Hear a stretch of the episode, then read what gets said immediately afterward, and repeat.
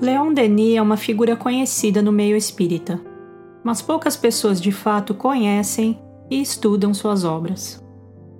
Me parece que há uma ideia preconcebida de que suas obras são difíceis de ler. Se essa é a sua impressão, espero que essa breve introdução possa fazer você reconsiderar e conhecer um Leon Denis mais acessível. Leon Denis nasceu em Faux, na França, em 1846. Devido à condição financeira de sua família, teve pouca oportunidade de frequentar a escola, mas estudava por conta própria e lia incessantemente. Em 1864, com 18 anos, avistou o Livro dos Espíritos em uma livraria. Ficou interessado, comprou e leu o livro, tornando-se espírita desde então. Em 1867, Allan Kardec realizou uma conferência em Tours onde Leon Denis residia na época. E Denis teve a oportunidade de fazer o primeiro contato com Kardec e ouvir sua palestra sobre obsessão. Ainda teve a oportunidade de vê-lo em outra conferência e visitou-o em Paris. Após a morte de Kardec, Denis foi um dos membros fundadores e dirigentes da União Espírita Francesa e do periódico L'Espiritisme, juntamente com a família Delane dando continuidade e divulgando os princípios espíritas codificados por Kardec, através de artigos e conferências. Pelo seu trabalho como escritor e orador, é conhecido como apóstolo e filósofo do Espiritismo. Leon Denis publicou várias obras importantes, e confesso que ainda não li todas. Vou apresentar aqui as que tive mais contato e citar outras, caso o assunto seja de interesse. Um ótimo livro para começar a conhecer as obras de Leon Denis é O Porquê da Vida. Um livro pequeno e simples, trata das três dúvidas básicas: o que somos, de onde viemos, para onde vamos. Uma leitura agradável e inspiradora.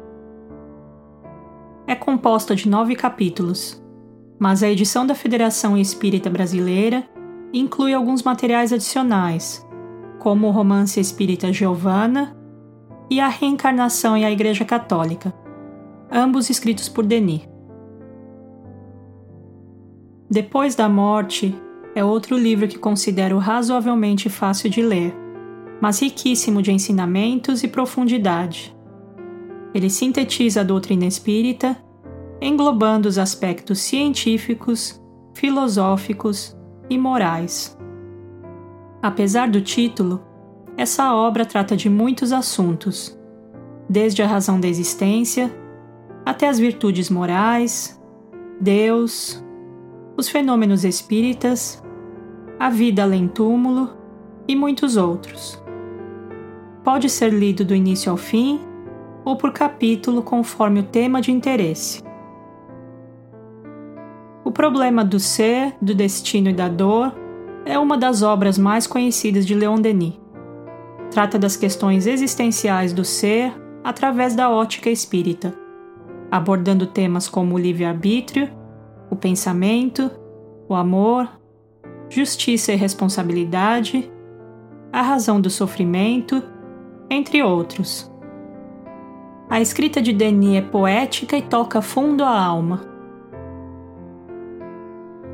o livro Cristianismo e Espiritismo contextualiza o Espiritismo em relação ao cristianismo, fazendo uma retrospectiva pela história do cristianismo, situando o Espiritismo como a nova revelação e explicando seu desenvolvimento e importância para a humanidade. Para os interessados em mediunidade, há dois livros: Joana Dark, Médium, que trata da vida da heroína francesa pela ótica espírita, e No Invisível, que documenta dados e provas obtidos através da experimentação. O livro O Espiritismo na Arte também toca no aspecto mediúnico e a influência espiritual nas manifestações artísticas. Além disso, aborda desde o conceito de arte até a percepção das cores e da música nos diferentes planos da vida. Para os interessados nos aspectos científicos, o livro Além a Sobrevivência do Ser discute os estudos sobre a sobrevivência do espírito após a morte, e o livro O Grande Enigma busca explicações para Deus e o universo através da fé raciocinada. Para os interessados nos aspectos sociais, o livro Socialismo e Espiritismo desenvolve os conceitos trazidos nas leis morais codificadas por Kardec em relação aos problemas sociais do mundo. Buscando na internet é possível encontrar outros livros e artigos escritos por Leon Denis, incluindo a biografia escrita pelo seu amigo Gaston Luz, intitulada Leon Denis o apóstolo do Espiritismo, sua vida, sua obra. Deixo aqui a minha sugestão para que busquem conhecer mais a vida e obra desse autor fantástico. Até breve!